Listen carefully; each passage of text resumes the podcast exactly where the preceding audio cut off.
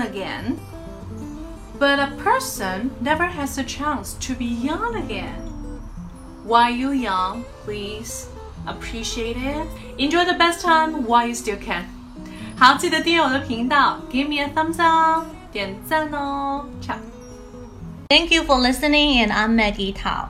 邓一皮小姐姐会在未来给大家带来更多的早读的内容哦， 一定要锁定我的频道。如果你想要免费学习旅游口语、美剧口语，还有等等相关的零基础的音标口语的话呢，在这个月赶紧加入我们的微信群，私信我的微信三三幺五幺五八零，就可以得到很多的免费课程，还有我们海量的学习资料，一共三百句哦。